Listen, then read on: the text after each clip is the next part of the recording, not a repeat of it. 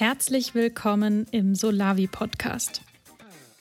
Solavi ist die Abkürzung für solidarische Landwirtschaft und die Bewegung wächst mehr denn je. In diesem Podcast stellen wir euch ganz unterschiedliche Pionierinnen und Pioniere mit ihren Solavis persönlich vor. Ob groß oder klein, frisch gegründet oder schon jahrelang etabliert.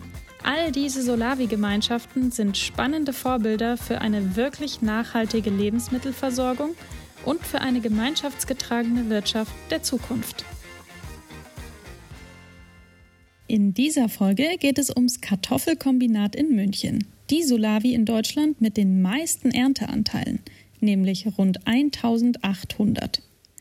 Ohne dass es den Gründern Daniel und Simon damals bewusst gewesen wäre, haben sie 2012 die erste Solavi gegründet, die auch rechtlich ein echtes Gemeinschaftsunternehmen war, also eine Genossenschaft. Die ersten Jahre kam das Gemüse von Partnerbetrieben. Seit 2017 gibt es einen eigenen Gärtnereibetrieb mit inzwischen rund 30 Hektar Anbaufläche und entsprechend großen Plänen für die Zukunft. Hallo Daniel. Hallo, grüß dich. Danke, dass ich dabei sein darf. Ja, wir nehmen gerade im November auf, 2021. Was macht man denn gerade so, wenn man ja, Mitglied in einer Solavi ist? Ja, wenn man Mitglied ist, ähm, weiß ich es ehrlich gesagt gerade gar nicht. Wir haben ja relativ viele Mitglieder ähm, und vermutlich äh, kämpfen die auch gerade alle ja mit den äh, Corona-Maßnahmen und Folgen und Kinderbetreuungen und so weiter, weil wir tatsächlich eine ähm, relativ kinderreiche Genossenschaft sind. Das sehen wir immer so bei den Mitmachaktionen oder den Hoffesten. Äh, hat immer ein bisschen was von einem Kinderfest. Und ähm, das ist halt eben so, ja, die, die, die Altersspanne, äh, ja, ich sage mal so 30 bis 45-jährig, das ist so ungefähr ähm, die Gruppe, die, die halt am häufigsten bei uns vertreten ist. Natürlich nach unten und nach oben gibt es immer, äh, ich nenne es Ausreißer, aber ähm, das ist so die, die Lebenswelt, in der wir in der Regel unterwegs sind. Und vermutlich ähm, geht es denen da genauso wie uns selbst eben auch. Und beim Team, ja, wir bereiten uns auf der einen Seite schon sehr intensiv auf die nächste Saison vor, ähm, weil wir auch noch viel vorhaben jetzt die nächsten Jahre und es gut geplant und strukturiert werden muss. Ja, und auf der anderen Seite sind wir natürlich alle auch heilfroh, dass die Saison rum ist. Ähm, war tatsächlich die schwierigste und herausforderndste Saison seit Gründung des Kartoffelkombinats. Das ist ein gutes Stichwort. Wie lange gibt es euch denn schon? Wenn du sagst, das ist jetzt die herausforderndste Saison, hast du ja schon ein paar, habt ihr schon ein paar hinter euch? Ja, in der Tat werden wir nächstes Jahr im April zehn Jahre alt. Und äh, das hat mich neulich ein bisschen schockiert, als, als mir das so klar wurde, dass wir das jetzt seit zehn Jahren machen. Ist ja dann schon eine, eine Größenordnung. Ja, ähm, ziemlich genau vor zehn Jahren ähm, haben sich Simon Scholl und ich zum ersten Mal über äh, Gedanken einer ja, alternativen Lebensmittelversorgung äh, ausgetauscht. Und da war das noch gar nicht klar, dass wir irgendwann mal solidarische Landwirtschaft werden. Ähm, wir hatten damals noch eher in so eine Richtung Online-Anbieter für regionale äh, Produkte gedacht, äh, wollten dann ein paar Wochen lang äh, so eine Food Co-op werden und haben da auch schon angefangen, in die Richtung zu denken und zu planen, bis wir eben auf das Prinzip der solidarischen Landwirtschaft gestoßen sind, eigentlich so in den ähm, Weihnachtsfeiertagen 2011, 2012, um dann eben zu sagen, nee, das ist nochmal äh, ein Schritt äh, weiter entgegen der Wertschöpfungskette, nämlich äh, tatsächlich auf den Acker. Ja, also da geht es wirklich um die Urproduktion. Das fanden wir damals nochmal ja, im, im Wortsinne radikaler, also an die Wurzel gehend, als jetzt einen kuratierten Supermarkt zu machen. Was aber auch total spannend ist, also da entsteht ja auch relativ viel gerade so in Richtung Food Co-ops, Food Hubs und so weiter. Also auch das ist super, super spannend, was da passiert. Ja, wir sind jetzt einfach bei einer Solar-Wie gelandet und äh, gehen dann jetzt in die zehnte Saison. Und wie kam es dazu? Also warum Solar-Wie? Was ja, hat euch daran begeistert? Ja, bei uns ist es eben so, dass wir ja nicht aus einem Betrieb kommen. Also keiner von uns hat irgendwie den elterlichen Hof übernommen oder hatte da in irgendeiner Form Bezug zu oder wir hatten ja auch kein Land. Ähm, ich sage immer so ein bisschen äh, zugespitzt, wir hatten 0 Euro Eigenkapital, 0 Quadratmeter Anbaufläche und 0 Ahnung. Ähm, und das ist ja eine denkbar schwierige Ausgangslage. Ja wir, also rund um unsere Familien und, und Freunde und Bekannte, ähm, hatten halt einfach die Bedarfslage hier im großstädtischen Raum nicht sinnvoll irgendwie an Lebensmittel respektive Gemüse zu kommen, wie wir es uns eben vorstellen. Ja, also biologisch erzeugt sowieso, regional, saisonal und dann auch noch faire Arbeitsverhältnisse. Ähm, und selbst wenn du im Bioladen halt das Regio-Angebot äh, versucht hast zu finden oder falls man die Zeit gehabt hätte, zum Bauernmarkt zu gehen oder so, ist es dann immer noch nicht so ganzheitlich irgendwie gedacht und erzeugt, äh, weil halt auch die Marktbedingungen es gar nicht hergeben. Also du musst halt mit Saisonarbeitskräften unterwegs sein und du musst die halt maximal zum Mindestlohn äh, beschäftigen, weil du ja sonst den Preis irgendwie, also es über den Preis gar nicht refinanzieren kannst. Ja.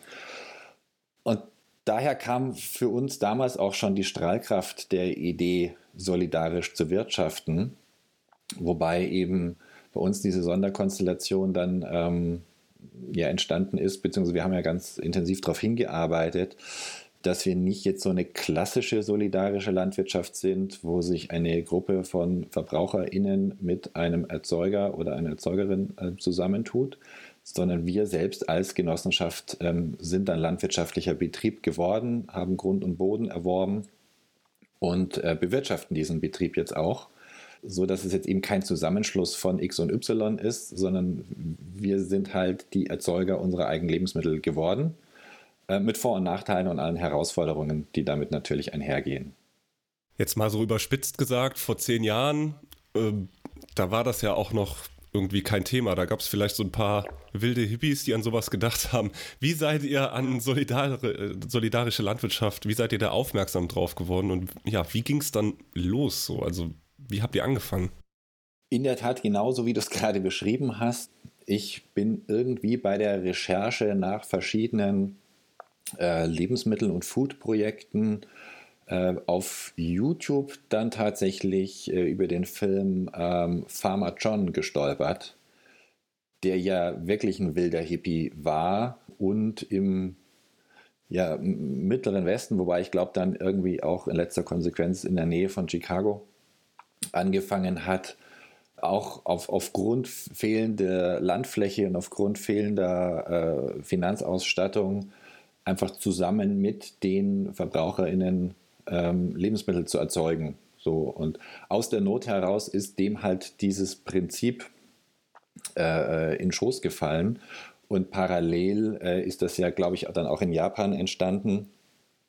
Und ähm, so hat sich diese Idee dann in den letzten Jahrzehnten ähm, weltweit verbreitet, wobei man es nicht äh, behaupten kann, einen Siegeszug angetreten, also zumindest nicht hier im europäischen Raum. Ähm, da ist es noch nicht so verbreitet und noch nicht so üblich.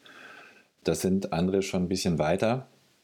Aber das war für uns dann eben so der Punkt, wo wir gesagt haben, schau mal, da wissen die Leute ja wirklich, wie es erzeugt wird und müssen nicht irgendwelchen Siegeln glauben oder müssen nicht äh, bunten Broschüren oder blinkenden Websites irgendwie vertrauen, sondern die können zu jeder Tages- und Nachtzeit 365 Tage ihrem Gemüse beim Wachsen zuschauen, wenn sie wollen. Und die können mithelfen, mitmachen, auch wirklich begreifen, im wahrsten Sinne des Wortes, was da passiert, wie ähm, schwierig es auch ist, äh, Gemüse zu erzeugen, wie viel, wie viel Arbeit da dahinter steckt, welche Rückschläge man äh, ja irgendwie, jetzt, ich will nicht sagen verkraften, aber kompensieren muss. Also es kommt ja ständig irgendwie ein neues Problem ums Eck. Also gerade eben dieses Jahr äh, gefühlt alle 24 Stunden ist ziemlich viel Wasser vom Himmel gefallen und damit einhergehend natürlich dann auch ähm, Krankheiten und Jungpflanzen, die einem äh, ertrinken oder wegfaulen und so weiter. Und da muss man ja drauf reagieren. Ja? Und wenn man dann am Ende nur im Laden sieht, mh, hm, der Salat ist aber 10 Cent teurer geworden oder irgendwie Kürbis gibt es ja nicht viel dieses Jahr.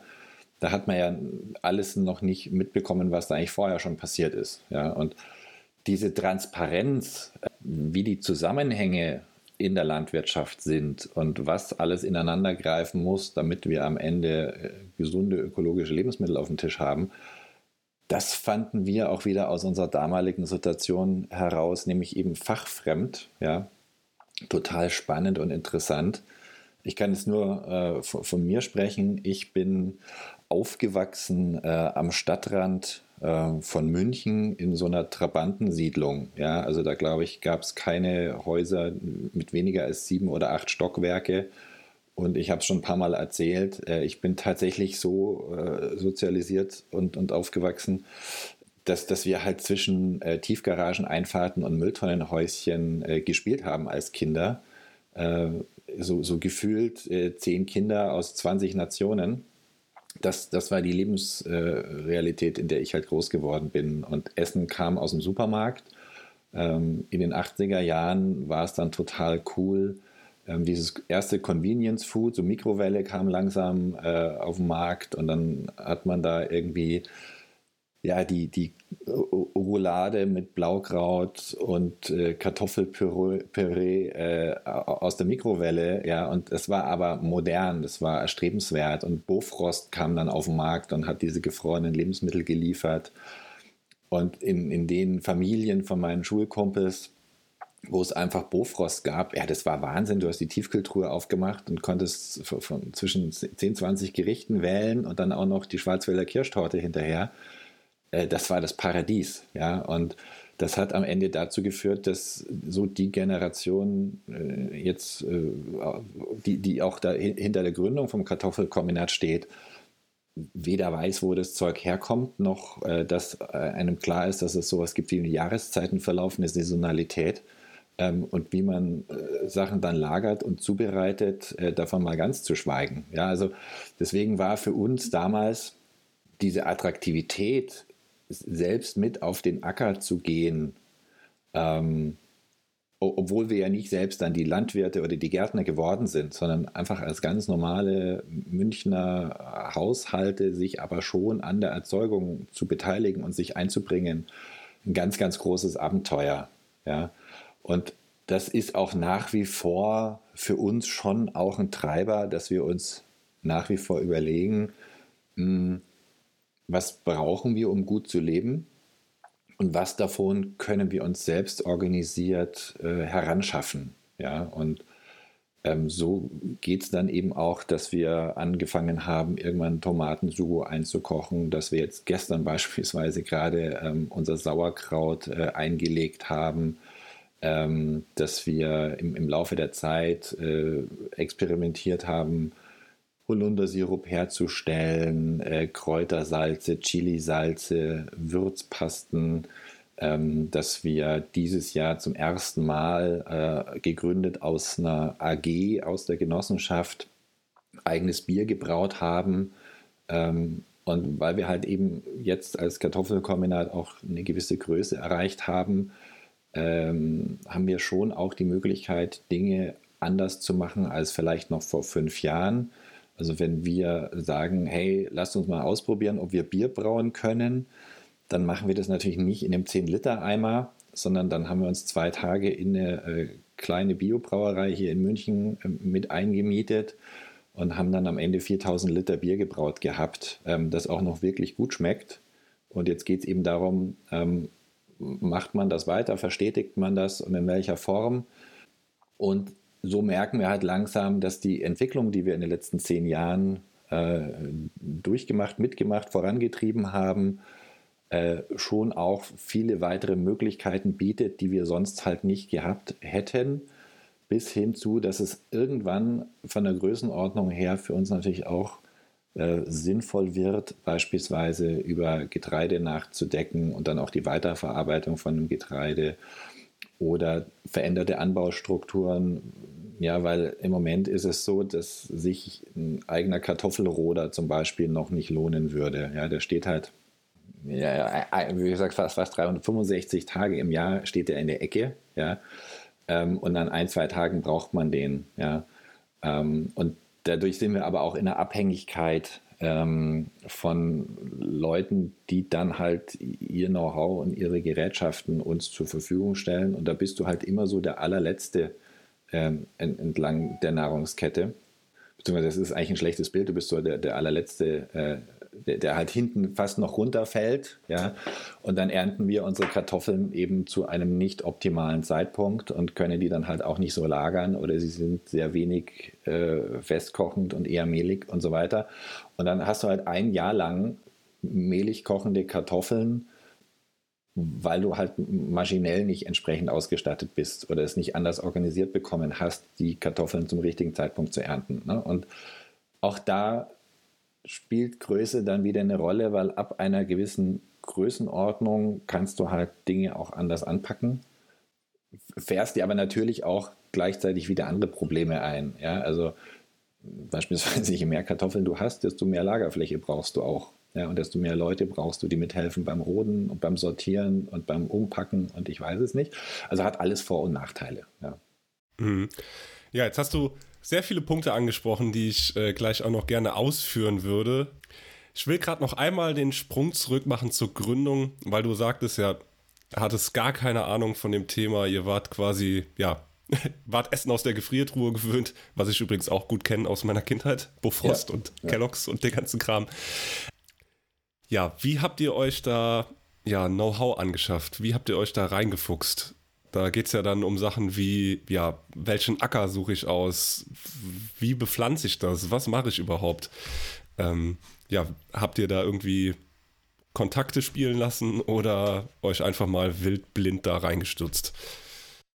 Ja, das war bei uns so eine Sonderkonstellation. Also da wir ja eben nicht das Know-how hatten und auch keine Fläche, stellte sich äh, bei uns überhaupt nie die Frage, ähm, ob wir uns jetzt gärtnerisch weiterbilden, um dann irgendwie äh, Salat, Kohl, was weiß ich was auf einer Fläche selbst zu erzeugen. Ne? Also vielleicht wären wir damals in eine andere Richtung gelaufen, wenn so Gedanken wie Market Gardening ähm, im, im, Raum gestanden äh, wären.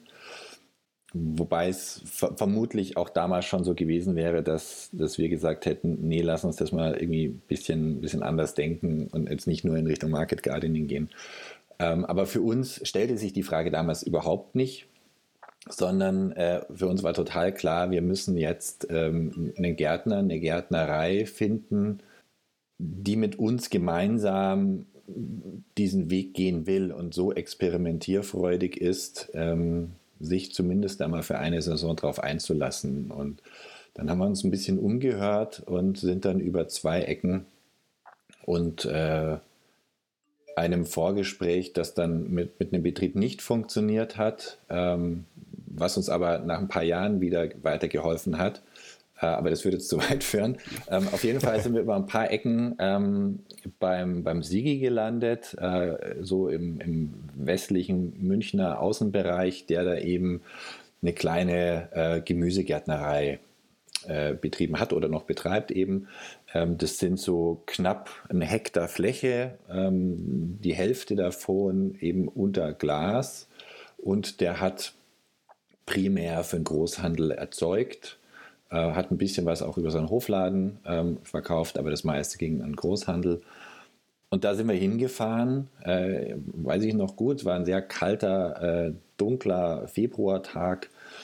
Und wir sind da eben äh, aufgeschlagen, hier bewaffnet mit Laptops und iPhone und die zwei Spinner aus München, glaube ich, so sind wir da äh, wahrgenommen worden haben dann anhand von irgendwelchen Charts und Folien äh, dem Sigi erklärt, was wir da vorhaben. Und der saß da schon so, äh, ja, wie es halt so ist als Gärtner im Winter, ne? dicke Wollsocken und äh, ein, Tee in der Hand am äh, Bullerjan äh, Kaminofen, hat sich das angehört und dachte sich irgendwie, die, die haben einen Megavogel. Ja? Ähm, war aber trotzdem neugierig genug, dass er gesagt hat, ja, Mai, dann probieren wir es halt aus. So, und ähm, das äh, quasi auf deine Frage. Wir hatten das große Glück, dass wir auf der einen Seite jemanden gefunden haben, der so mutig war, sich mit uns auf dieses Experiment einzulassen und auf der anderen Seite einen Gärtnereibetrieb bereits am Laufen hatte, wo wir Nutznießer waren. Ja? Das heißt, wir mussten uns am Anfang halt nicht mit Bodenqualität, Bodenaufbau, Fruchtfolge, Sorten, ähm, Samen, festem Saatgut und, und 100.000 weiteren Themen auseinandersetzen, weil äh, das hat er gemacht. Ja, und da hat er 30 Jahre lang Erfahrung äh, mit eingebracht und wir konnten uns auf das äh, fokussieren, was wir dann eben gemacht haben. Das heißt, den Aufbau der Genossenschaft, den Aufbau der Finanzstruktur, Aufbau der ganzen Organisationsprozesse, die ganze Kommunikation. Also es war von Anfang an, ohne dass wir das eigentlich geplant hatten, eine sehr, sehr gute und, und qualitativ sinnvolle äh, Arbeitsaufteilung. So, und das war am Ende tatsächlich auch mit äh, ein Kriterium, warum wir überhaupt in der Lage waren, dann sukzessive auch die äh, steigende Nachfrage äh, seitens der Haushalte überhaupt bedienen zu können.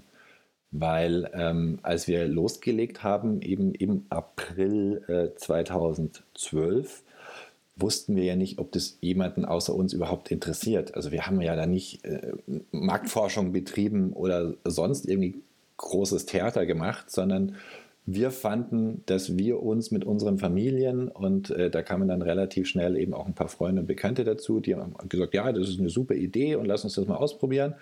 Und es hätte auch sein können, dass es bei diesen 40 Haushalten, mit denen wir losgelegt haben, äh, geblieben wäre. Ne? Und dann wären wir 40 Haushalte, die sich über diese kleine Gärtnerei mit Gemüse versorgt hätten. Hätte genauso gut sein können. Äh, War es aber eben nicht, sondern Woche für Woche für Woche haben sich weitere Leute bei uns gemeldet.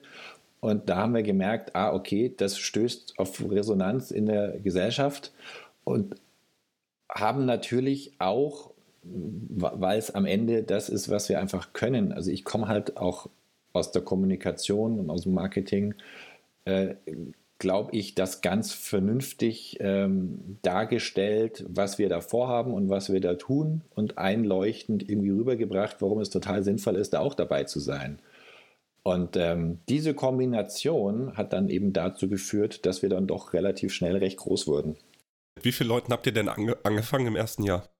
Ja, tatsächlich angefangen eben mit diesen 40 Haushalten der Deal bei Simon und mir war so ein bisschen, jeder von uns äh, bringt zehn Haushalte mit. Ja? Freunde, Familie. Und äh, denen haben wir gesagt, äh, du pass auf, so in drei, vier Wochen äh, starten wir da einen Test.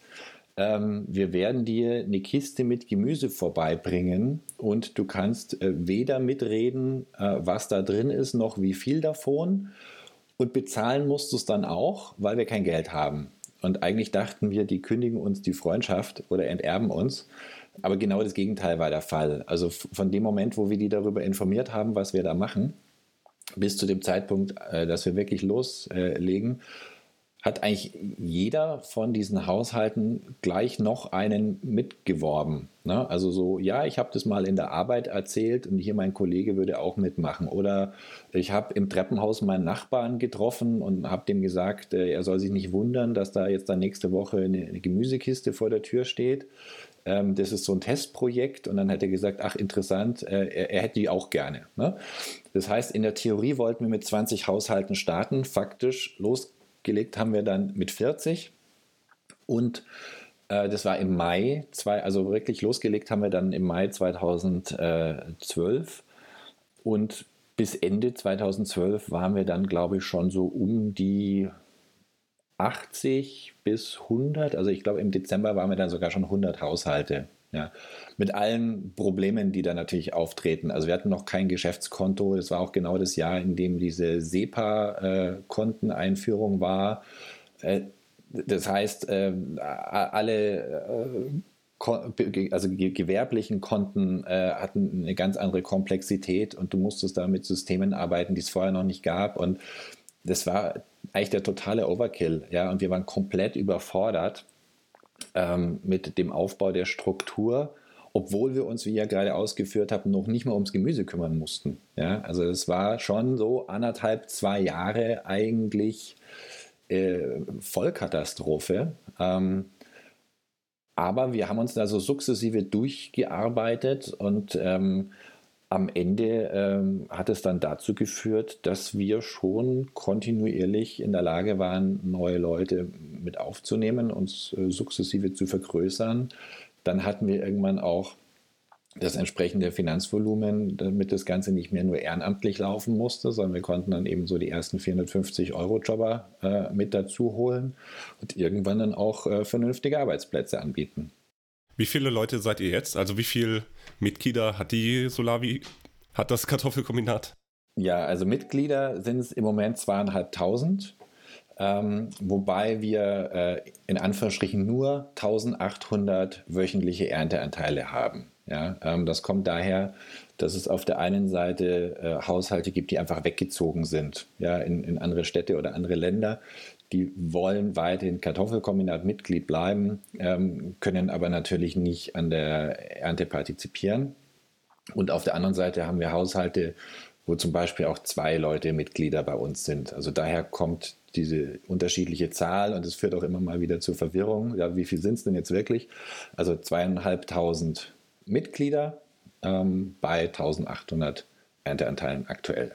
Und ja, wie, wie verteilt man das? Also wie kommt das Gemüse zu den Leuten? Das stelle ich mir wirklich sehr organisatorisch herausfordernd vor. Also ich bin hier in Trier, Solavi-Mitglied. Ich fahre halt jeden Freitag darüber oder dieses Jahr auch nicht jeden Freitag und hole ja in einem Raum die Ernte ab. Nicht genau. vorgepackt, genau. sondern ich wiege ja. das ab. Wie läuft das bei euch? Also bei uns funktioniert das Ganze natürlich schon ein bisschen anders, ähm, weil äh, das, das würde sonst zu chaotisch werden. Das heißt, wir haben auf der einen Seite einen deutlich höheren Organisationsaufwand, weil bei uns werden die Kisten vorgepackt. Ja. Ähm, das hat den großen Vorteil, ähm, dass wir sehr gut planen und kalkulieren können, weil wir genau wissen, eben, was ist da oder was, was brauchen wir. Wir arbeiten ja auch noch mit Partnerbetrieben zusammen. Also so unsere Eigenproduktion dieses Jahr ähm, muss man gucken, was da am Ende des Jahres rauskommt, so 70, 75 Prozent des Gemüses, was wir über das Jahr brauchen. Wir haben ja auch eine Zwölf-Monats-Versorgung. Ja. Und gerade im Winter, da sind wir noch nicht so gut aufgestellt. Da äh, bekommen wir auch noch was von Partnerbetrieben. Wir wissen also genau, was wir da haben, in, in welcher Menge und ähm, wir wissen genau, an welchem Tag wie viele Haushalte versorgt werden müssen. Ja. So, und äh, das wird von uns eben entsprechend vorgeplant, aufgeteilt, vorgepackt. Und das wandert dann äh, mit unseren Transportern und Anhängern und Carsharing-Lieferfahrzeugen, ähm, das ist auch relativ aufwendig geworden mittlerweile, an circa 130 solcher Verteilpunkte äh, im Stadtgebiet München ähm, oder im Großraum München, geht auch über Stadtgebiet hinaus. Und da stehen dann zwischen drei und 60 vorgepackte Ernteanteilskisten in zwei Größen. Das heißt, es gibt bei uns einen normalen Anteil und einen kleinen Anteil. Der kleine sind so ja, 62, 63 Prozent in etwa. Und du musst eigentlich nur darauf achten, dass du an dem Tag, an dem du deinen Ernteanteil abholen sollst, äh, das auch tust. Ja, weil äh, das sind private Haushalte, ähm, Hinterhofgaragen oder sonstiges, die wollen da ja auch nicht den, die ganze Woche irgendwie Trouble haben, sondern die erklären sich halt bereit, äh, die Kisten anzunehmen und das ist dann selbst organisiert. Ähm, wir haben dann damit nichts mehr zu tun. Und ähm, deswegen bitten wir die Leute da halt auch, diese ganzen Abhol- und Verteilpunkte wirklich pfleglich zu behandeln weil das alles ehrenamtliches Engagement eben aus der Genossenschaft ist. Und gleichzeitig wird das Gemüse ja da auch nicht besser, wenn es nicht abgeholt wird. Also sowohl ist es äh, da der Witterung ausgesetzt, als auch muss man natürlich schauen, dass es da nicht anfängt mit irgendwelchen Schädlingen, sondern das äh, wird da abgestellt und muss im Prinzip auch sofort gleich wieder abgeholt werden. Das ist also für die Haushalte schon auch ein großer Vorteil, dass sie über so viele Verteilpunkte schon die Möglichkeit haben, das auch in ihren normalen Alltag einzubauen. Das heißt, Äh, es gibt Haushalte, für die ist es beispielsweise äh, praktischer, ihren Ernteanteil vielleicht zwischen Kindergarten und Arbeitsstätte abzuholen. Ja, und gar nicht den äh, räumlich näherliegenden Verteilpunkt von ihrer Wohnung äh, zu nutzen. Ja, also dadurch, dass wir eben so ein relativ dichtes äh, Verteilpunktnetz haben, kann man sich das auch relativ sinnvoll legen, wo man halt seine Ernte abholen möchte. Und dadurch, dass es in den Kisten alles äh, vorgepackt ist, bleibt am Ende ja auch in den Verteilpunkten nichts mehr übrig, was irgendwie weggeräumt, entsorgt, zusammengefegt oder sonst irgendwas werden muss. Das heißt, auch das Betreiben dieser Verteilpunkte ist für unsere Haushalte ich sage mal, mit übersichtlich viel Aufwand verbunden. Man muss also jetzt nicht so, so ein Depot wirklich verwalten und, und auch sauber halten. Ähm, aber halt nur in der Theorie. In der Praxis kommt es natürlich dauernd vor, dass irgendwas schiefläuft und dass irgendwas liegen bleibt und dann muss man sich da auch schon drum kümmern. Aber ja, man kann schon zusammenfassend sagen, das ist eine doch sehr auf der einen Seite pragmatische oder wie man sagen könnte, convenient Lösung für unsere Haushalte für uns ist da Organisations- und damit auch der Finanzaufwand natürlich größer, als wenn man über eine Depotlogik arbeiten würde. Ja. Ähm, aber für uns liegen am Ende die, die Vorteile auf der Hand oder überwiegen die Nachteile. Du sagtest jetzt eben schon, ähm, die Verteilpunkte, das sind Ehrenamtler oder Leute, die gerne sich in der Solavi einbringen, äh, mitmachen wollen. Wer packt die Kisten? Wer fährt die durch die Gegend? Sind das, ist das auch alles Solavi-Mitglieder? Sind das Mitglieder der Solavi oder habt ihr Angestellte, die dann mitbezahlt werden? Und werden diese Ange äh, Angestellten fair bezahlt? Das ist. Ja, ich fange mal mit dem einfachen äh, Aspekt deiner Frage an. Ähm, ja. das, das sind fast ausschließlich bezahlte Leute. Ähm, ganz am Anfang war das äh, ehrenamtlich, anders wäre es gar nicht zu stemmen gewesen. Mittlerweile ist es so, dass die prinzipiellen Arbeiten über bezahlte Menschen bei uns gemacht werden. Ähm, wir haben ja fast ausschließlich, es gibt ein, zwei Ausnahmen, weil sich das aus deren Lebenssituation so ergibt, aber wir haben fast ausschließlich äh, unbefristete Vollbeschäftigungsverträge. Na, stimmt gar nicht. Ich muss korrigieren. Wir haben unbefristete Verträge in unterschiedlichen Stundenkonstellationen. Da versuchen wir sehr, sehr den Personen äh, entgegenzukommen, damit die das mit ihrer Lebens- und Familienplanung irgendwie hinkriegen. Ähm, ich würde mir oft wünschen, dass wir ein bisschen mehr Stunden hätten. Also so im, im Schnitt sind die Leute halt irgendwie bei 30 Wochenstunden, manche aber auch bei 20 oder noch weniger.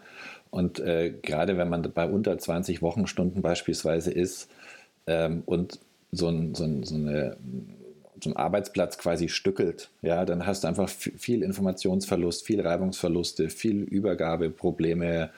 Ähm, ja, das äh, ist, ist auf der einen Seite eine Schwierigkeit, auf der anderen Seite ist es natürlich auch gut, wenn du viele Leute hast, die einspringen können, die Krankheitsvertretungen übernehmen können und so weiter. Ne? Also hat immer zwei Seiten oder mindestens zwei Seiten. Ähm, das, ist sozusagen der, der leichte Teil äh, deiner Frage. Der schwierige Teil ist jetzt, werden die fair bezahlt? Ähm, da, da kann man wahrscheinlich monatelang diskutieren, was ist faire Bezahlung. Ja?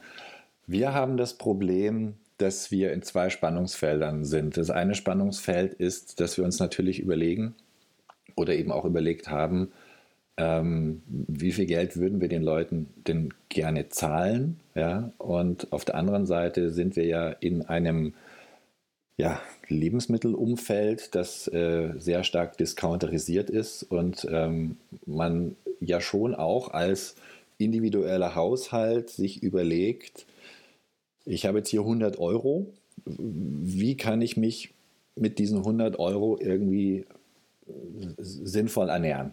Ja, so und da kann ich entweder ähm, im Discounter Bio kaufen oder ich kann am Bauernmarkt Bio kaufen, ich kann im Bioladen gehen, ich kann in Bio-Lebensmittel-Einzelhandel gehen, ich kann mich bei so einer Solavie äh, mit, mit einbringen.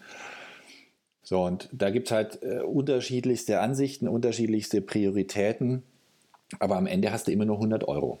Ja, so, und deswegen auch, ob man das will oder nicht, oder wie man das auch immer argumentiert, bleibt man als Einzelhaushalt immer in so einer Art Budgetlogik. Ich habe halt immer nur eine begrenzte Menge an Geld und muss halt gucken, wie komme ich da bei allen Kosten, die ich habe, zu Rande. Und natürlich vergleiche ich dann automatisch, wie viel Gemüse kriege ich mit welchem Aufwand über äh, welche Bezugsquelle. Ja, so.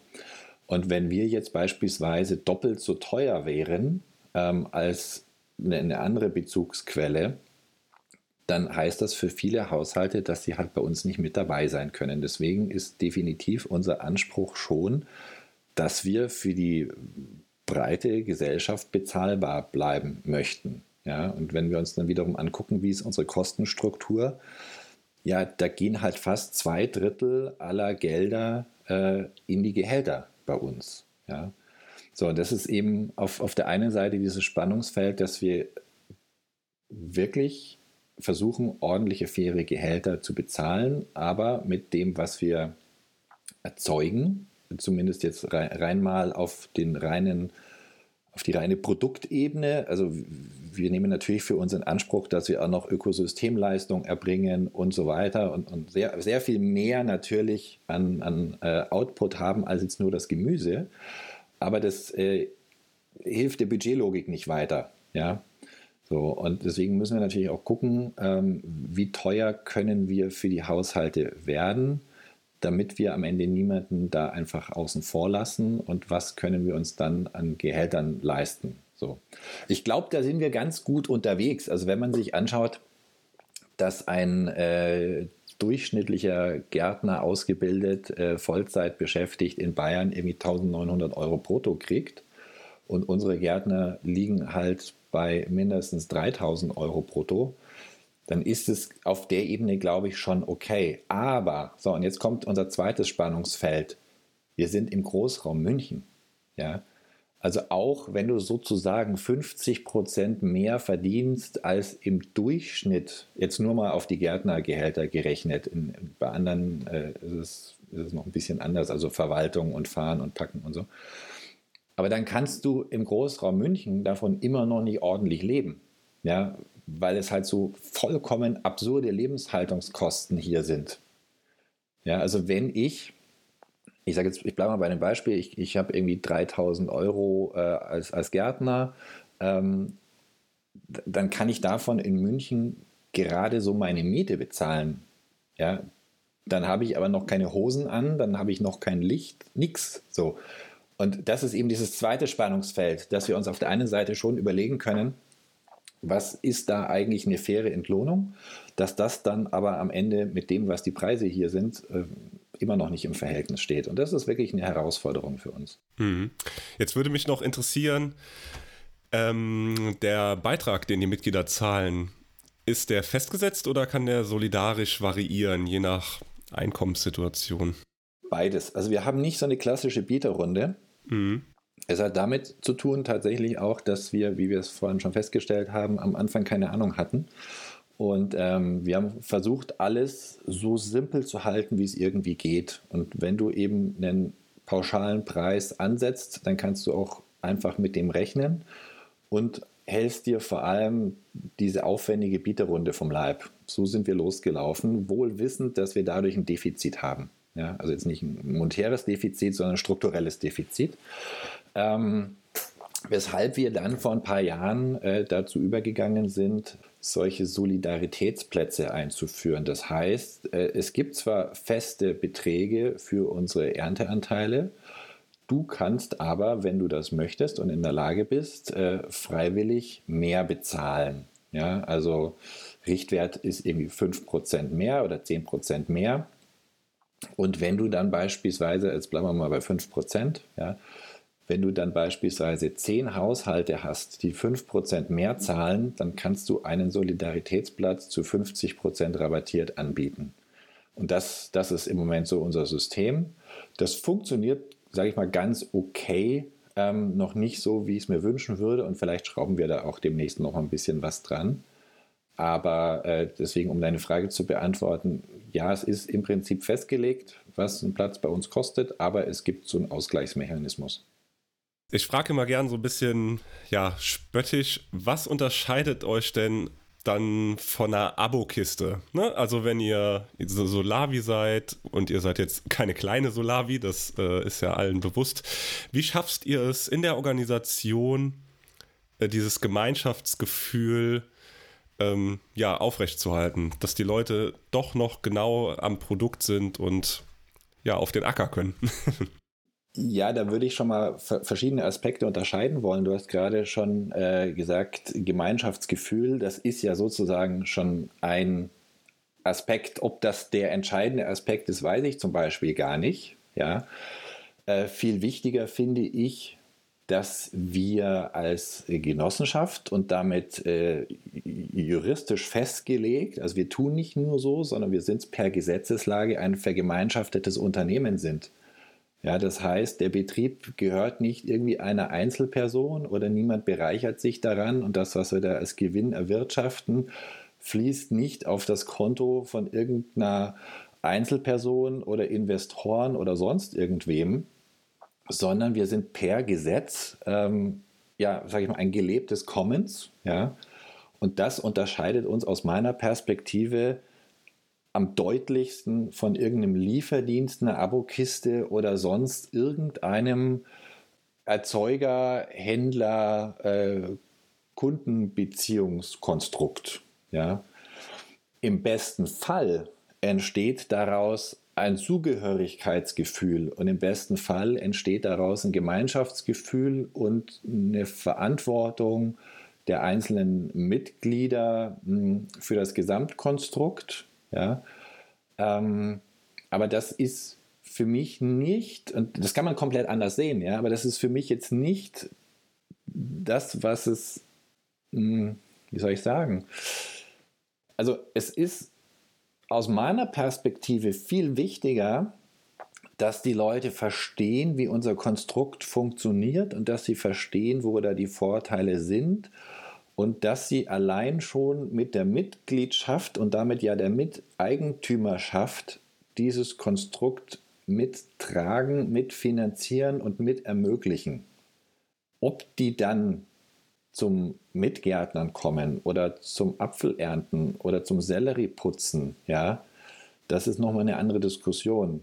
Das wünsche ich mir zwar und das ist am Ende ein wichtiger Baustein, das ganze Ding auch wirklich zu erleben und, und dann nochmal eine andere Verbindlichkeit und ähm, eine andere Emo Emotionalität herzustellen. Aber da darf man sich jetzt auch keine Illusion hingeben. Ne? Also bei äh, 1800 Ernteanteilen und damit reden wir, sage ich mal, so irgendwas von, von 4000, vielleicht 5000 Menschen, äh, die, die in irgendeiner Form mit unserem Gemüse zu tun haben, da gibt es einen ganz, ganz großen Teil von Menschen, die noch niemals bei uns draußen im Betrieb waren, äh, die das vielleicht über äh, unser wöchentliches Rundschreiben oder äh, irgendwelche Social-Media-Kanäle so mit einem halben Auge verfolgen, weil deren Lebensschwerpunkte einfach auch noch was anderes ist. Also ich, ich sehe das ja hier äh, bei uns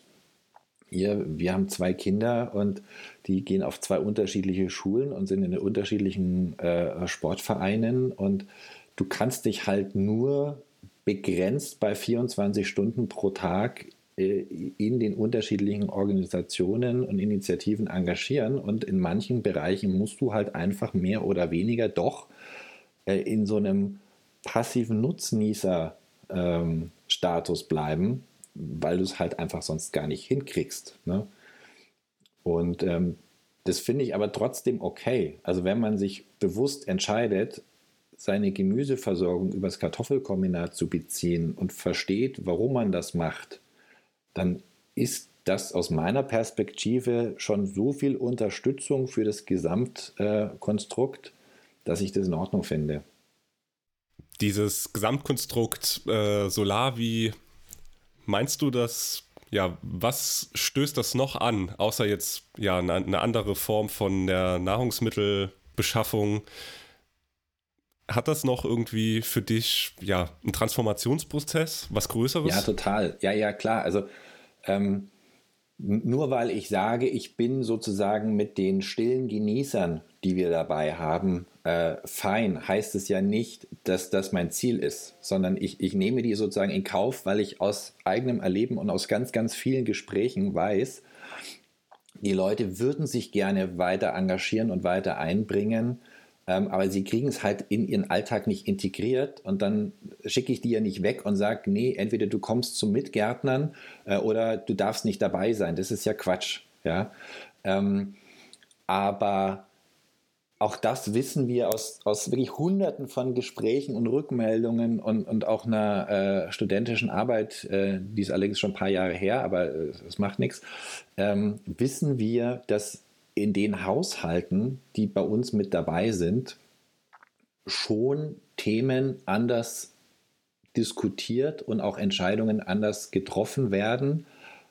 Ähm, allein dadurch, dass sie bei uns dabei sind und natürlich von uns sukzessive ständig mit Gedanken, Ideen, Impulsen, Fragen, Hintergrundinformationen und was weiß ich was äh, äh, getriezt werden, ja, ähm, sodass im Laufe der Zeit sich bei denen schon ähm, eine, eine Einstellungs- und dann tatsächlich auch Verhaltensänderung äh, einstellt. Bei dem einen halt mehr und beim anderen weniger. Ja? Und was mir so wichtig ist, jedes Mal nochmal zu betonen, dass äh, die, diese ursprünglich mal angedachte Kaskade von der Information über die Erkenntnis hin äh, zur Verhaltensänderung, dass das ja in der Regel nicht funktioniert. Sondern im Normalfall verhält man sich einfach so, dass man in der gegebenen Infrastruktur ähm, sein Leben auf die Reihe kriegt. Ja, also äh, schönstes Beispiel ist immer, habe ich eine autogerechte Stadt, fahren die Leute halt mit den Autos. Ja, habe ich eine menschengerechte Stadt, sieht es da ganz anders aus. Und das ist auch so unser Ansatz, dass wir sagen, es soll jetzt nicht unbedingt wehtun, beim Kartoffelkombinat dabei zu sein, sondern das soll in den ganz normalen Alltag integrierbar sein, ohne dass wir wollen ein, hm, ein Ablassbausteinchen in dem Konsumwahnsinn sein zu wollen. Also verstehst du, wie ich meine? Ja, also es soll jetzt nicht so sein, dass man sagt, ja, man fährt zwar irgendwie Porsche Cayenne und fliegt zweimal im Jahr zum Golfen nach Florida, aber weil man es sich leisten kann, ist man halt noch beim Kartoffelkombinat dabei. Und dann passt es schon alles wieder. Also das ist natürlich auch nicht die Perspektive, die wir haben, sondern es muss für normale Leute in den normalen Alltag integriert werden. Und vielleicht wie so ein ja, kleines trojanisches Pferd äh, kommt dann unsere Gemüsekiste äh, in, in die Mitte der Haushalte zusammen mit allen Informationen, Mitmachangeboten, ähm, Beteiligungsmöglichkeiten und so weiter. Und wir verstehen uns ganz, ganz klar als politisches Projekt. Also wir wollen ganz bewusst und gezielt darauf hinwirken, dass wir eine ähm, Gesellschaftsveränderung hinbekommen, ja, hin zu einer anderen Ökonomie, hin zu einer anderen gesellschaftlichen Solidarität äh, Überwindung des bestehenden Wirtschaftssystems. Ja, da hat halt niemand die alleingültige Antwort drauf. Ja, deswegen sage ich nicht, wir treten jetzt an für XYZ, sondern wir erproben einfach, ähm, wie könnte man es anders machen und ob sich unser Weg in 10, 20 Jahren als ähm, erfolgreich erweist, wird man dann feststellen und bewerten. Ja? Ähm, aber wir versuchen schon, das, was wir tun, sehr bewusst und sehr durchdacht zu machen. Ähm, und unser, unser Leitspruch am Anfang bei Simon und mir war immer, dass wir sagen, naja, alle, die mit dem Kartoffelkombinat zu tun haben, denen soll es halt besser gehen, als wenn sie nicht mit uns zu tun hätten. Ja, das war so eine sehr äh, ja, 360 Grad äh, ausgerichtete Perspektive.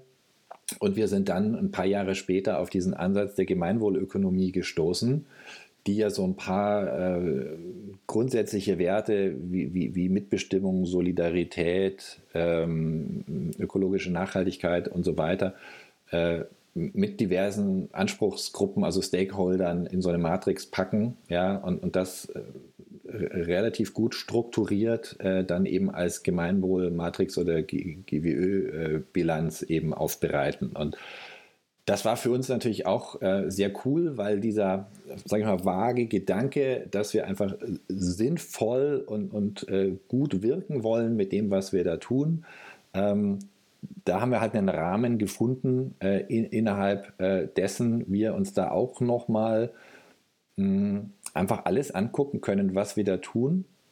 Und wenn man die, die Entscheidung irgendwie zu treffen hat, gehen wir links rum oder rechts rum, bietet das einem halt die Unterstützung, dass man sich immer überlegen kann, ja, was sagt denn da eigentlich so die Theorie der GWÖ dazu? Wir nehmen uns an der einen oder anderen Stelle da immer noch die Freiheit, dann äh, vielleicht anders zu entscheiden, als es nach, nach GWÖ-Theorie äh, das Optimum wäre, wenn es dann aber halt für uns nicht funktionieren würde. Ja, so. Ähm, und so versuchen wir im Laufe der Zeit ähm, einfach relativ pragmatisch, wie ich gesagt habe, in den Alltag integrierbar ein alternatives Wirtschaftsmodell zu erproben, das dann eben auch zu gesellschaftlicher Veränderung führt, weil wir über das, was wir tun, die Infrastrukturen und die Realitäten der Menschen verändern und es somit für die Leute sehr viel leichter wird, sich zumindest was den Bereich Ernährung respektive Gemüsegrundversorgung betrifft, anders zu verhalten als vorher, ähm, weil es eben, sag ich mal, menschengerecht ist, ökosystemgerecht ist. Und das muss ja der Normalfall werden.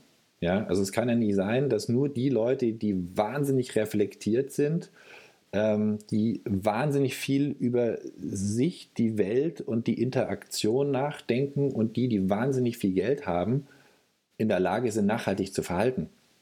Sondern es muss ja der Normalfall sein, sich nachhaltig zu verhalten.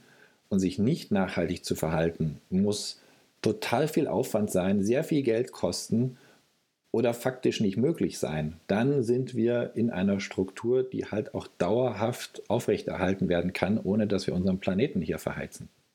Wir sind ja hier beim Podcast der Solavi-Genossenschaften und Genossenschaft ist jetzt, ja, hast du schon mal angedeutet, dass ihr eine Genossenschaft seid. Hilft dir oder euch als Organisation das Vehikel Genossenschaft, die Rechtsform Genossenschaft, ja, all das umzusetzen, was du gerade gesagt hast? Schwierige Frage. Ähm, ja und nein. Also überwiegend ja, sonst, sonst würden wir sie wahrscheinlich ändern. Ja. Genau, warum habt ihr euch dafür entschieden? Also ihr habt ja irgendwann mal gesagt, okay, wir machen jetzt eine Genossenschaft, weil das ist es.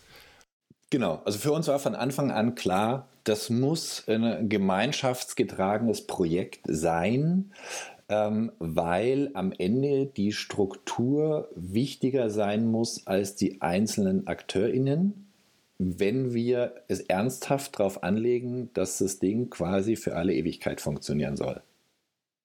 Wenn das jetzt also eine, eine, GmbH geworden wäre, dann hätten wir uns ähnliche Spielregeln geben können und wir hätten sozusagen Gemeinschaftsunternehmertum simulieren können. Ja, aber für mich stellt sich dann immer die Frage, wer steht vor Gericht und bei wem klingelt irgendwie das Finanzamt? Ja, so und äh, deswegen war für uns von Anfang an klar, wir brauchen eine Rechtsform, die das Gemeinschaftsgetragen ermöglicht. Da gibt es bislang auch damals zwei Stück. Das ist einmal die Aktiengesellschaft und einmal die Genossenschaft.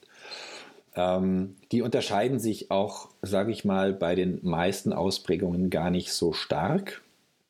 Es sind so ein paar Details, äh, handelsrechtlich, äh, aber in einem Punkt unterscheiden die sie extrem, nämlich ähm, bei der Aktiengesellschaft hast du halt so viele Stimmen, wie du da einfach Geld rein investiert hast.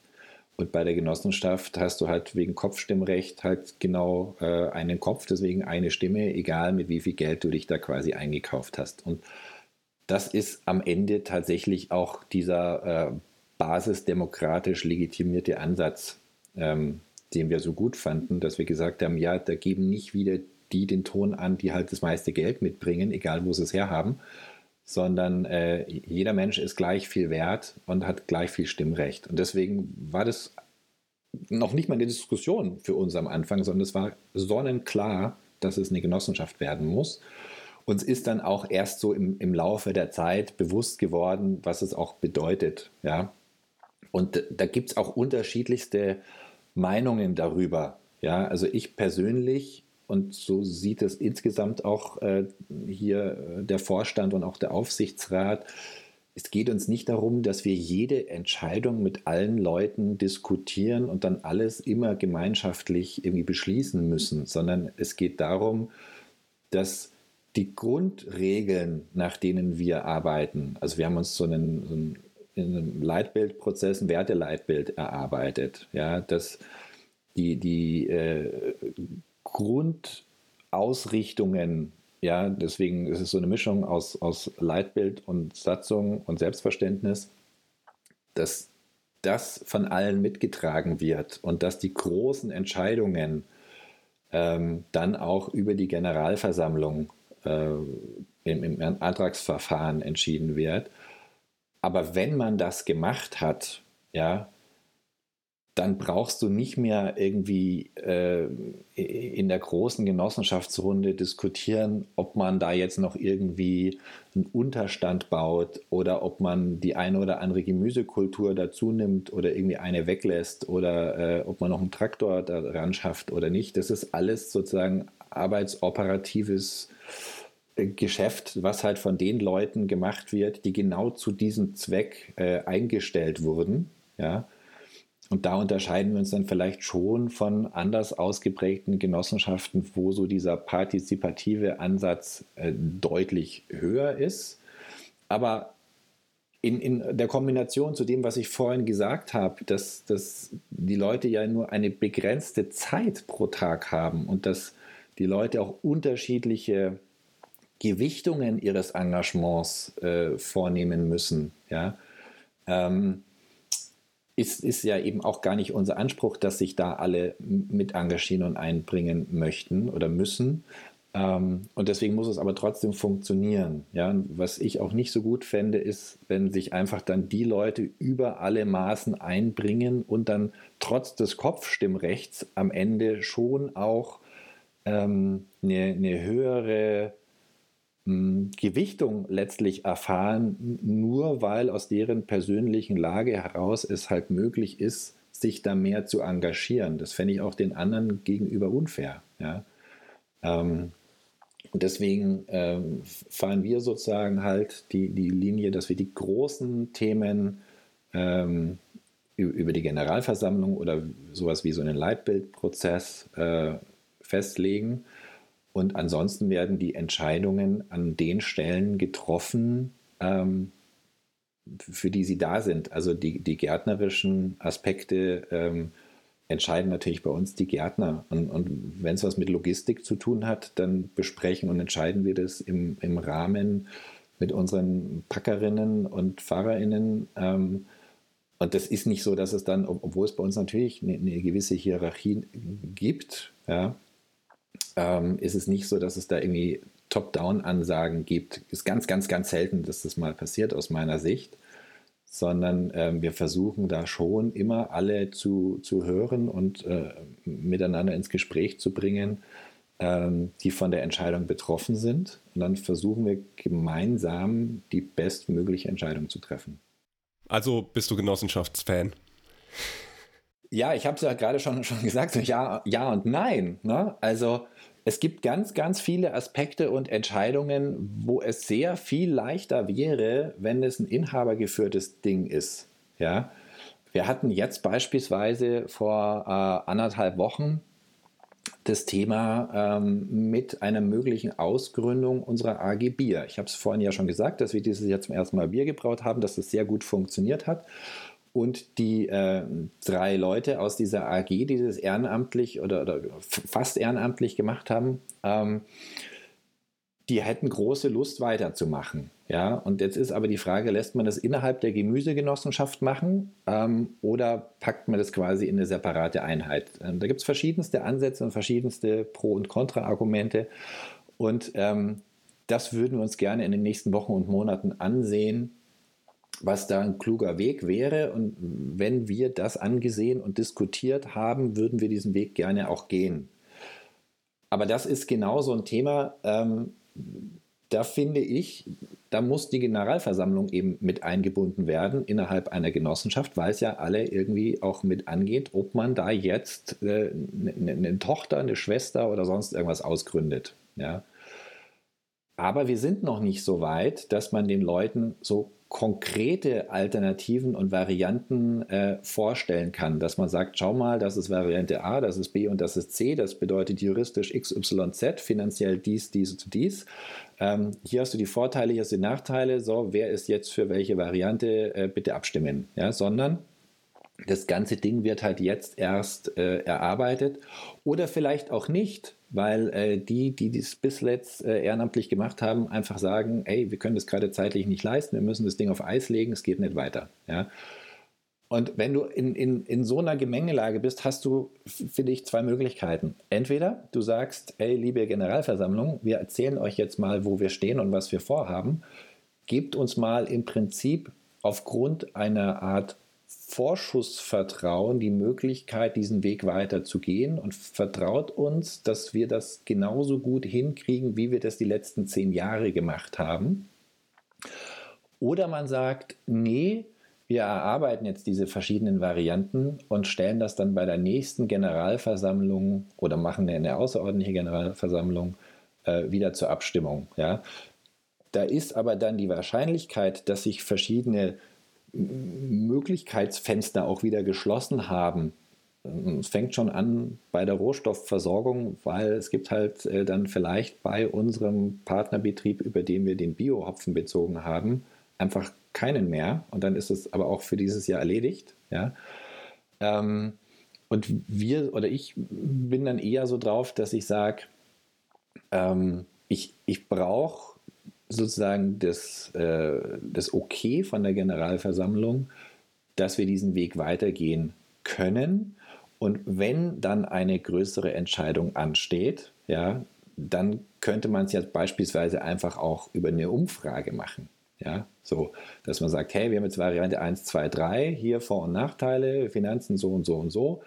Mach mal eine Umfrage draus. Dann kriegst du ja auch ein Stimmungs- und Meinungsbild aus der Genossenschaft ohne aber sozusagen hier diese rechtsverbindliche Ebene mit dabei zu haben. Ja?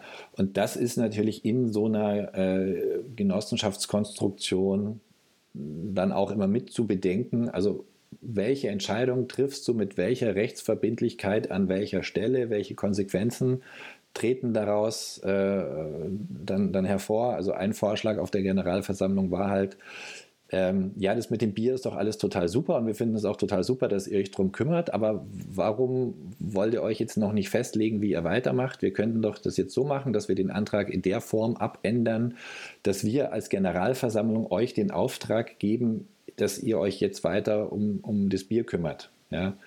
Und da sage ich dann halt, ja, halt, stopp, das will ich gar nicht. Ja? Ich will ja gar nicht den Auftrag haben, wenn das Ganze bislang eine ehrenamtlich äh, engagierte AG war, weil im Moment haben wir die Möglichkeit, wenn es alle gut finden, die daran beteiligt sind, dass wir es weitermachen, dass wir es weitermachen. Und wenn sie es nicht mehr gut finden, dann kann man es auch bleiben lassen. In dem Moment, wo das ein Auftrag wird von der Generalversammlung an den Vorstand, dann muss ich mich darum kümmern.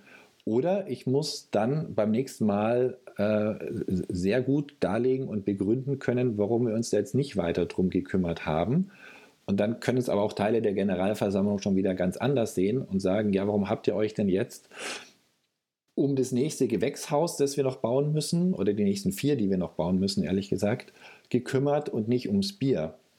Weil man hätte ja die Gewächshäuser auch in zwei oder drei Jahren bauen können und das Gemüse, das halt dann in der Zeit nicht da erzeugt wird, das hätte man über Partnerbetriebe dazu kaufen können, aber dann hätten wir jetzt trotzdem schon Bier, ja, so.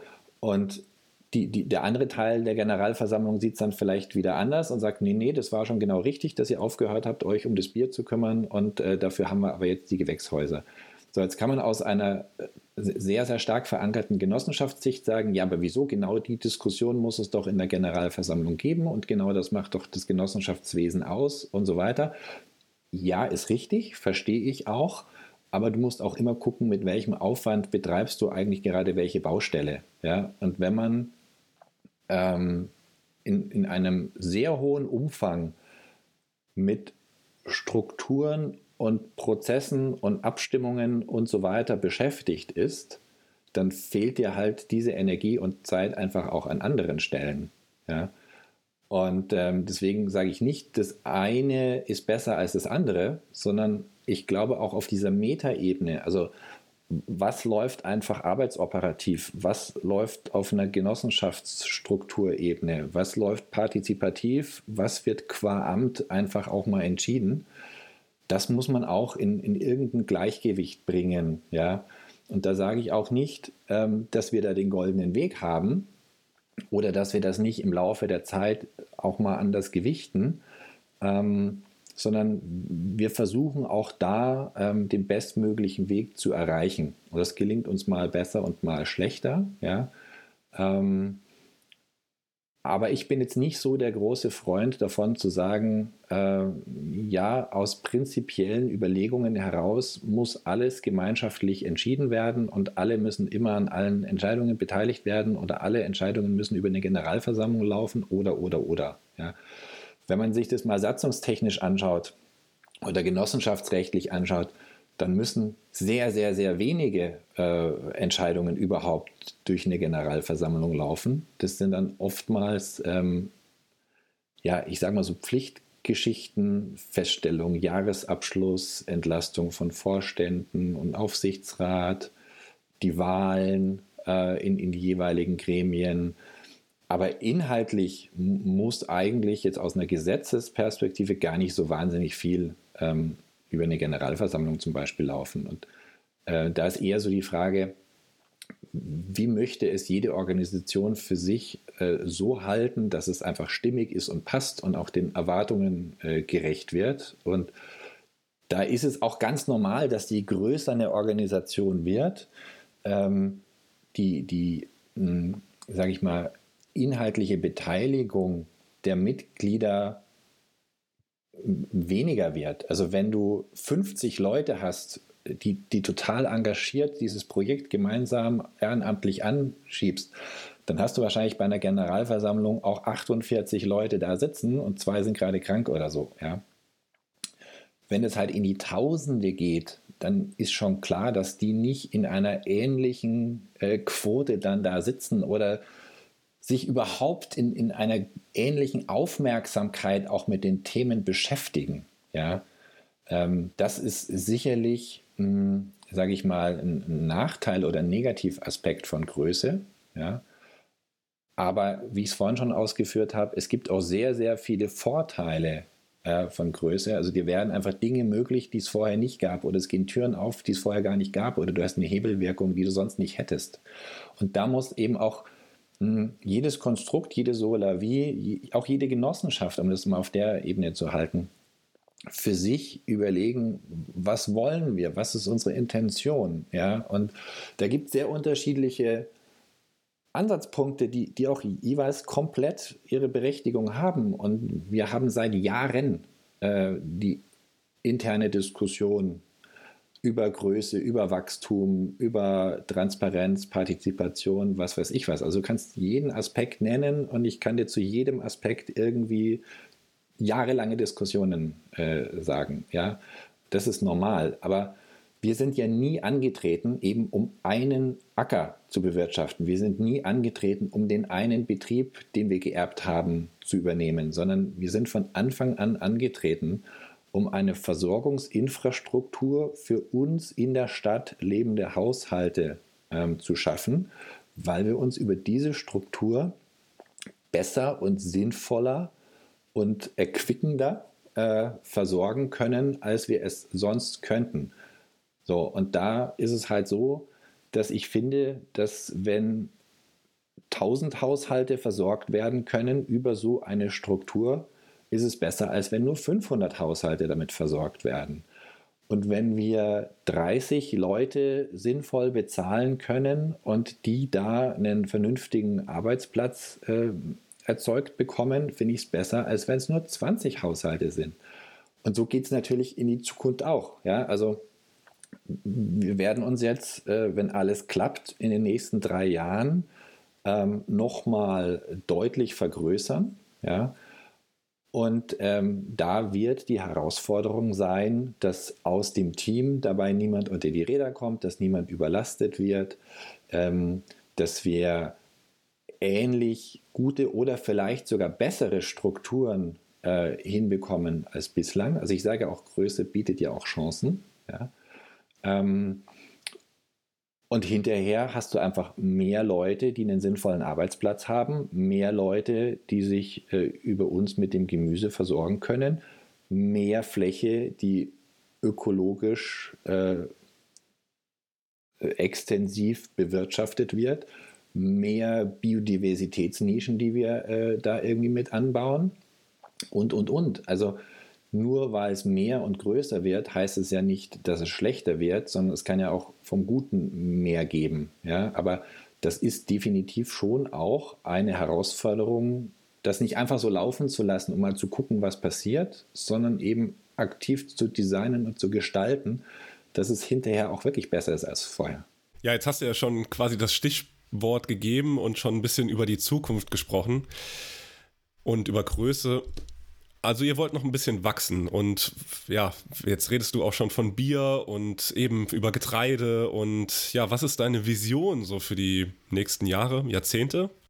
Ja, ich kehre so ein bisschen an den äh, Ausgangspunkt zurück. Ja, also wir überlegen uns, was brauchen wir, um gut zu leben und was davon können wir uns selbst organisieren.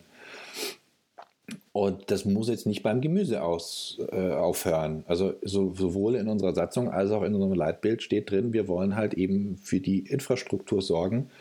Ähm, das geht bis hin zu Dienstleistungen. Ja, also es muss ja noch nicht mal in der Urerzeugung aufhören. Man kann ja auch weiterverarbeiten oder eben noch abstraktere Geschichten machen. Also was ich vor ein paar Jahren schon mal gehört habe, was ich hochspannend fand, was ich dann aber nie weiter verfolgt habe.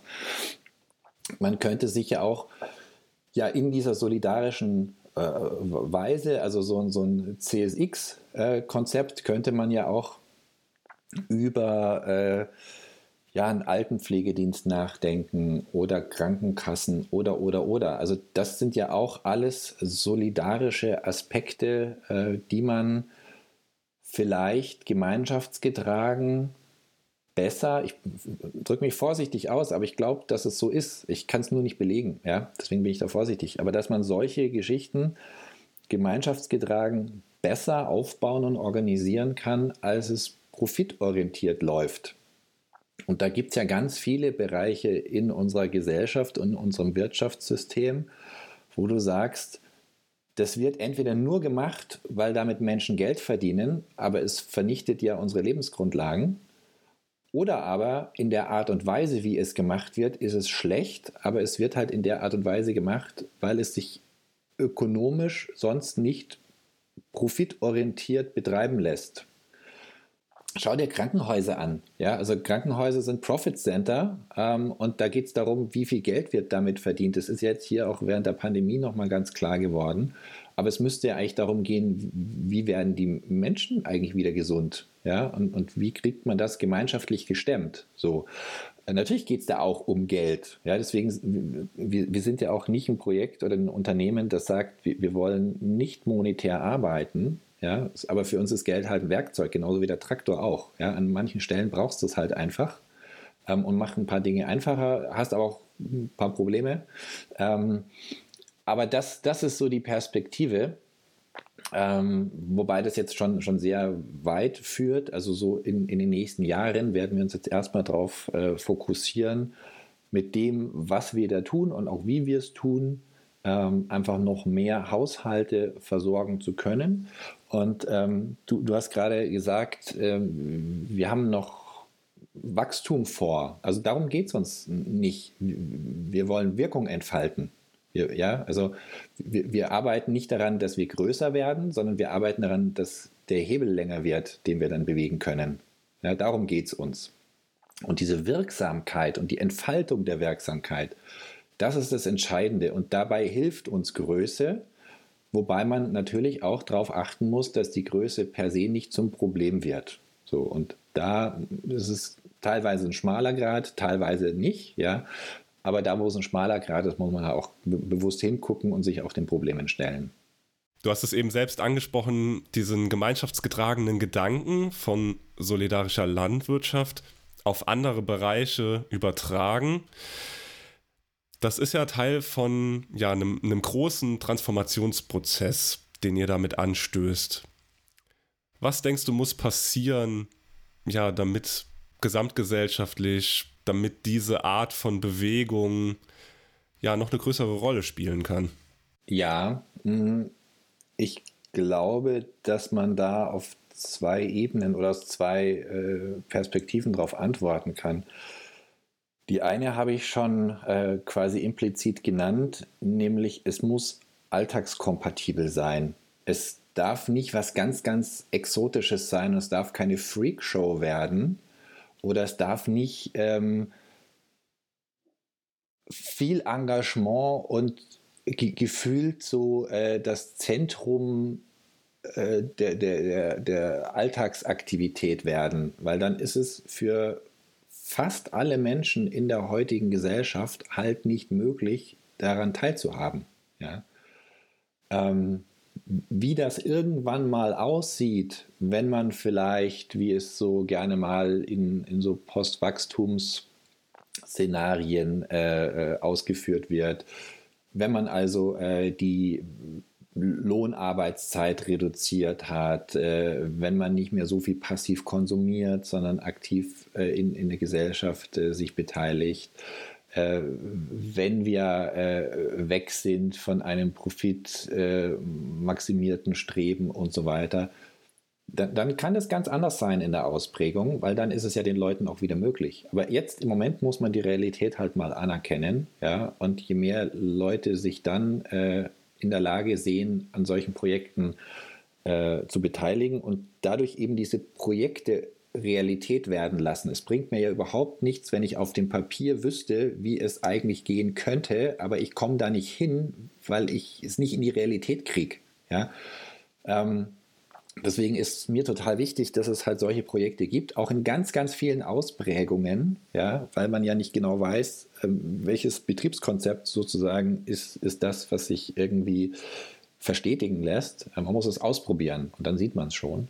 Ähm, also diese Veränderung der Wirklichkeit muss man erstmal auf den Weg bringen. Ja, und das muss für die Leute niederschwellig unterstützbar sein. So, das ist die eine Perspektive. Die andere Perspektive, ähm, und da bin ich dann aber fast schon wieder ein bisschen in so einem Wunschdenken, aber das hilft nichts, äh, da muss man trotzdem hinkommen. Es kann nicht sein, dass wir mit der Zerstörung unseres Planeten, mit der Ausbeutung von Menschen und mit der Monetarisierung von Ressourcen Geld verdienen. Ja, das darf einfach sozusagen im, vom, vom ordnungspolitischen Rahmen äh, nicht der Anreiz sein. Und deswegen die, diese Gemeinwohlökonomie-Orientierung von uns. Ja. Meine These, ähm, obwohl ich da kein Experte bin, da gibt es sehr, sehr kluge Menschen, die sich da sehr viel Gedanken schon gemacht haben, aber meine These ist einfach, wenn es kein Geschäftsmodell mehr sein kann, dass du mit Schwachsinn und Ausbeutung und Vernichtung Geld verdienst, dann macht es auch keiner mehr, weil es ja Quatsch ist. Also das, was dann da vielleicht noch übrig bleibt, weil irgendwelche Leute halt glauben, irgendwelche krassen Sachen machen zu müssen, das spielt dann wahrscheinlich unterm Strich keine große Rolle mehr. Ja? Aber im Moment ist es ja so, dass die Geschäftsmodelle einfach so funktionieren, dass man sagt, egal was wir tun, Hauptsache wir haben eine äh, Rendite für unsere Investoren und wenn das Geschäftsmodell nicht mehr die Rendite abwirft, die von uns gefordert wird, ja, dann ändern wir halt das Geschäftsmodell. Mit was wir Geld verdienen, ist uns ja scheißegal. Ja. So, ähm, das kann man par excellence auf dem Finanzmarkt sehen. Also ich glaube im Moment, so meine letzte Zahl, die ich gelesen habe, war, dass äh, der Finanzmarkt äh, ungefähr 40 Mal so groß ist wie der reale Markt. Ja, also es ist komplett entkoppelt von der Wertschöpfung, die tatsächlich geleistet wird. Und da wird einfach aus virtuellem Geld noch mehr virtuelles Geld gemacht. Also die Geschäftsmodelle sind aus virtuellem Geld virtuelles Geld noch zu machen. Ja? Ähm, und das kann ja nicht funktionieren auf Dauer. Also solange man daran glaubt, ja, okay, aber es muss eigentlich jedem klar sein, das ist Spielgeld. Ne? Das, da, da, stecken keine realen Werte dahinter. Ähm, und wenn man das halt dann wieder runterbricht, dann kommst du am Ende, das klingt jetzt vielleicht so ein bisschen naiv, aber da kommst du am Ende auf ein Wirtschaftsverständnis, wie man es halt früher in der Schule gelernt hat. Ja, wir Menschen haben Bedürfnisse und die Wirtschaft ist dafür da, diese Bedürfnisse abzudecken. Ja, und dann bist du bei so Basisgeschichten wie, ja, wir müssen irgendwie uns ernähren, wir müssen uns kleiden, ja, wir wollen unterhalten werden und daraus entstehen Produkte und Dienstleistungen. Alles, alles wunderbar, ja. Aber man hätte dann halt nicht solche Auswüchse wie, wie Fast Fashion, äh, wie diese ganze äh, Lebensmittel, ja, man darf fast schon nicht Lebensmittel sagen, aber Industrie, die da, da hinten dran, also es sind ja eigentlich keine Mittel zum Leben, ja, es sind Mittel zum Geld verdienen. Und was da an Rohstoffen reinkommt und was da für Krankheiten erzeugt werden und welche Abhängigkeiten und Ausbeuterstrukturen dafür notwendig sind, spielen ja keine Rolle, weil äh, man erzielt ja am Ende die Rendite, die gefordert wird. Ja? Und so, so, aus der Perspektive würde ich das gerne eben auch noch beantworten. Ja, wenn du fragst, ja, wo, wo muss man denn da hin oder was, was, ist denn notwendig dafür? Ja, so, also auf der einen Seite notwendig ist eben, dass das alles im Alltag integrierbar ist, weil sonst können es die Leute nicht machen. Ähm, da darfst du aber nicht stehen bleiben, ähm, sondern du musst tatsächlich ein, anderes Wirtschaftssystem äh, hinkriegen und vor allem in der Kombination äh, Gesellschaft und Ökonomie müssen wir das Ding wieder irgendwie vom Kopf auf die Beine stellen. Daniel Überall vom Kartoffelkombinat in München. Ich danke dir. Sehr gerne. Ciao.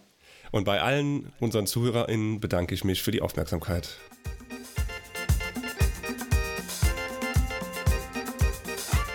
Das war jetzt eine von den vielen Solavis, die wir interviewt haben.